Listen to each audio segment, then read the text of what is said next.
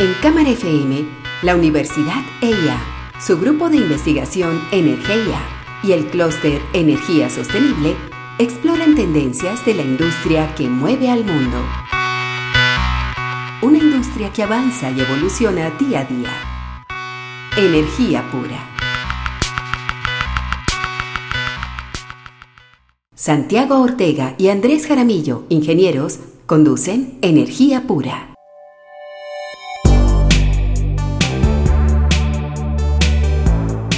Hoy tenemos el gusto de arrancar una nueva temporada de Energía Pura. El año pasado cerramos con la entrevista a Ricardo Sierra en el programa número 100 y este año arrancamos con mucha energía porque el mundo energético se sigue moviendo. Santiago, volvimos. ¿Qué ha pasado? Volvimos, volvimos a un mundo todavía afectado por el COVID aunque ya de la última vez que hablamos ya tenemos una señal más clara de lo que puede pasar con las vacunas y con la reactivación económica. Volvimos en un mundo donde las energías renovables siguen aumentando las inversiones, donde las inversiones en digitalización siguen creciendo y donde efectivamente vemos que la transformación energética se sigue dando. No han cosas que han seguido, que han parado, por el contrario, el COVID-19, como lo mencionamos en, en varios programas del año pasado, está haciendo que nos transformemos como sociedad y muchas de las transformaciones pasan por el mundo energético. Por supuesto, y de todas maneras, como bien dices, el mundo energético no paró, a pese a la pandemia sí se dieron algunos elementos que comentaremos luego, como una disminución de la demanda, pero ya una reactivación. Y bueno,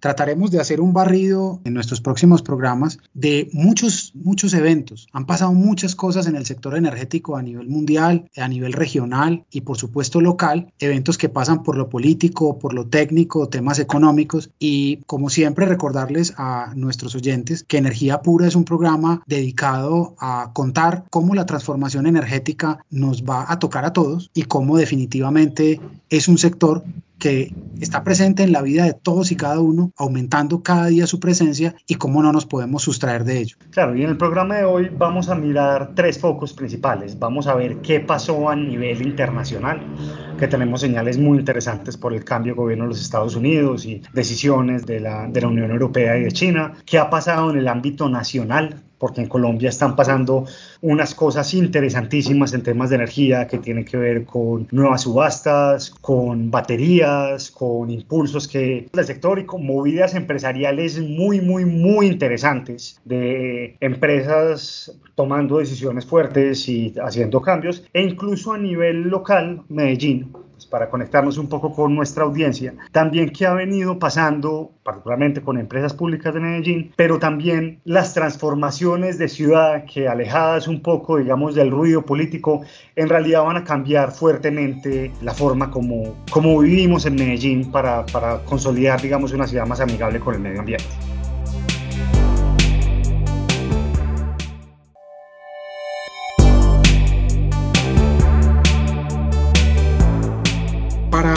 Comenzar a hacer un análisis de lo que ha pasado en estos meses en términos energéticos, queremos arrancar examinando un tema global. Acabamos de presenciar unas elecciones y un proceso electoral en Estados Unidos bastante fuerte, traumático, en el que, digamos, la, la corriente pasa de un lado a otro de manera casi que de polo a polo. Y este reacomodo de poder en Estados Unidos definitivamente tiene unas implicaciones globales. Santiago, en términos energéticos, ¿cómo la llegada de Biden y de un gobierno demócrata puede cambiar esencialmente aspectos de las des de la transformación del sector energético? Pues hombre, la, llegada de Biden yo creo que es una, una muy buena noticia en términos ambientales y energéticos y considerando pues que ya no tenemos un vikingo metido en el Capitolio gringo tratando de devolver las elecciones y que ya tenemos una elección consolidada y finalmente una transferencia de poder en los Estados Unidos, Biden manda una señal geopolítica muy fuerte. Nosotros cuando trabajamos en escenarios energéticos, uno de los temas fundamentales para definir los escenarios era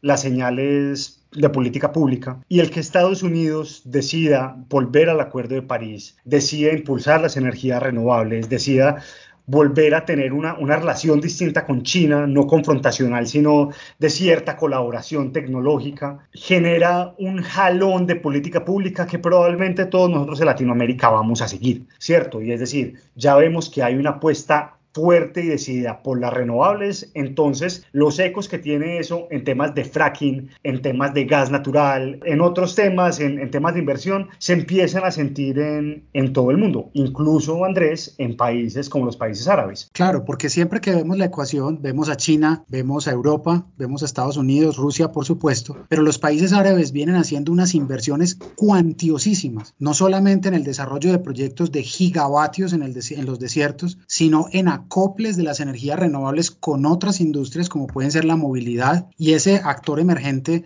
como es el hidrógeno, que pudiera llegar a ser incluso el pivote grande de la transición en muchos casos, el tema que hablaremos seguramente en algún momento. Volviendo a lo de Biden, hay un elemento muy importante y es que se ve la oportunidad de impulsar el empleo de gran escala en temas energéticos asociados a las renovables con descarbonización. Entonces, unes un clamor por mejorar el empleo y la calidad de vida, pero también resolviendo un problema energético y de de carambola pegándole muy fuerte a la descarbonización. Entonces digamos que es una carambola tres bandas que puede salir muy bien cumpliendo esos propósitos.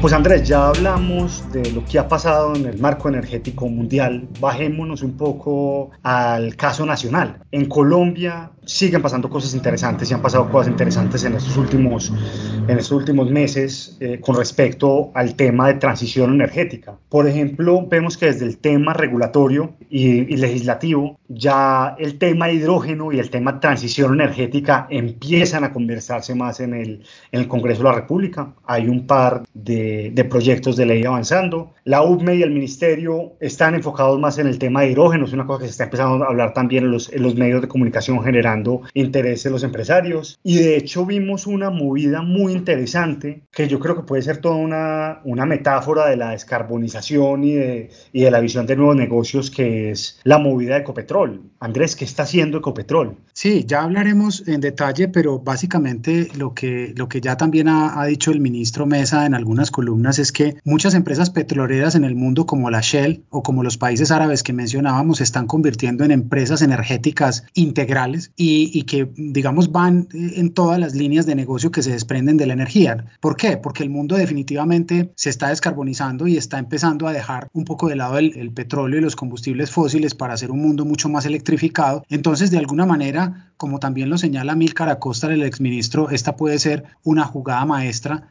el hecho de que Ecopetrol, al tener los activos de ISA, se, se, refuerce y se consolide como una gran empresa energética, ya no solamente una empresa de petróleo y gas. Claro, y como lo decías, esto es una cosa que han hecho las grandes empresas del mundo. Shell tiene unos escenarios energéticos donde efectivamente plantea un mundo donde ellos no tengan el, petróleo en su línea de negocio 2070. BP ya se llama, ya no es British Petroleum, ya es Beyond Petroleum, sea, más allá del petróleo. Y de hecho ha estado metido en, en proyectos de electrificación, de calefacción y de, otros temas. Y Ecopetrol con esta movida puede efectivamente fortalecer algo que ya venía haciendo. Ellos venían probando temas de comercialización de energía, ellos tenían una planta solar, digamos, bastante grande en los llanos, pero esto les permite expandirse al resto de países latinoamericanos donde ISA tiene presencia, competir en temas energéticos allá y efectivamente evitar una descapitalización del gobierno, ¿cierto? Entonces, por eso es una, es una jugada económica bastante, bastante interesante. Sí, y, digamos que, que algo que, que nos da mucha alegría es que también está en la puja el Grupo de Energía de Bogotá, porque eso lo que muestra es que son empresas colombianas sólidas eh, financieramente, con apetito de expansión y con la capacidad, digamos, de hacer unos negocios de semejante tamaño, pero como te decía, consolidando a Colombia definitivamente como un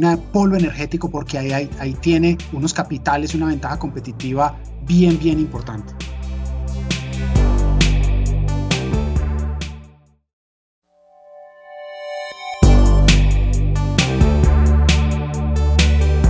Ya en el ámbito local, pues es muy difícil hablar de qué ha sucedido en el sector energético sin hablar de lo que está pasando en EPM. Más allá de todas las movidas políticas y todos los detalles de los asuntos que están sucediendo, queremos hacer hincapié en un asunto muy importante. Primero, la defensa de una empresa que ha sido un bastión y que ha sido parte de un bastión más grande energético como es Medellín y Antioquia, porque recordemos que aquí están asentadas varias de las empresas más grandes de energía del país como son Celsia, EPM, Isagen, ISA, digamos, entre otras, Y más allá, digamos, de, como decía, de las movidas políticas, hay que defender esa fortaleza. ¿Por qué? Porque eso redunda necesariamente en la confiabilidad del servicio de toda Colombia. El sistema interconectado nacional es uno solo. Aquí es, está también XM, el operador nacional, y realmente eso es lo que está de fondo. Un impacto en EPM, eh, e en su gobierno corporativo y en decisiones de, económicas pudiera llevar a un retraso en Hidroituango que sería nefasto para la atención de la demanda en algún momento. Y, Santiago, también ha habido otros asuntos importantes, como eh, algo que, que, de pronto por todos estos escándalos ha pasado desapercibido, que es el tema del, del medio ambiente, los nuevos programas de la alcaldía en ese sentido. Claro,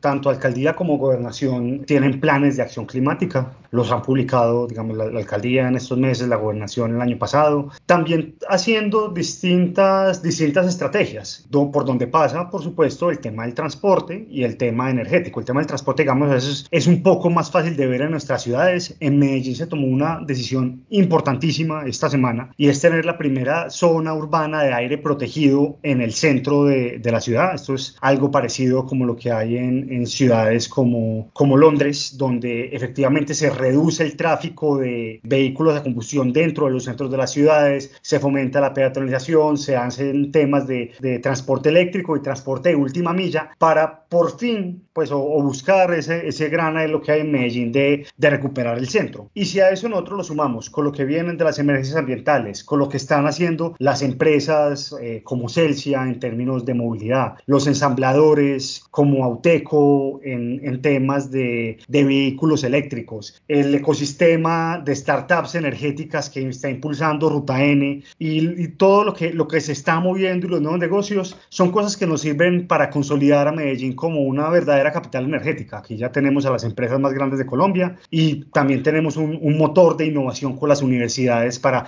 efectivamente seguir avanzando en esto. Sí, Santiago, entonces la invitación para nuestros oyentes es que nos continúen apoyando y siguiendo no solamente en, en Cámara FM 95.9, sino en las plataformas donde ya Energía Pura se encuentra pues prácticamente en todas las plataformas más comunes de podcast, que nos apoyen y que nos den su realimentación en estas plataformas. Entonces, muy bienvenidos, hablaremos de muchos temas y trataremos de dar las mejores señales para empresarios, académicos y el público en general.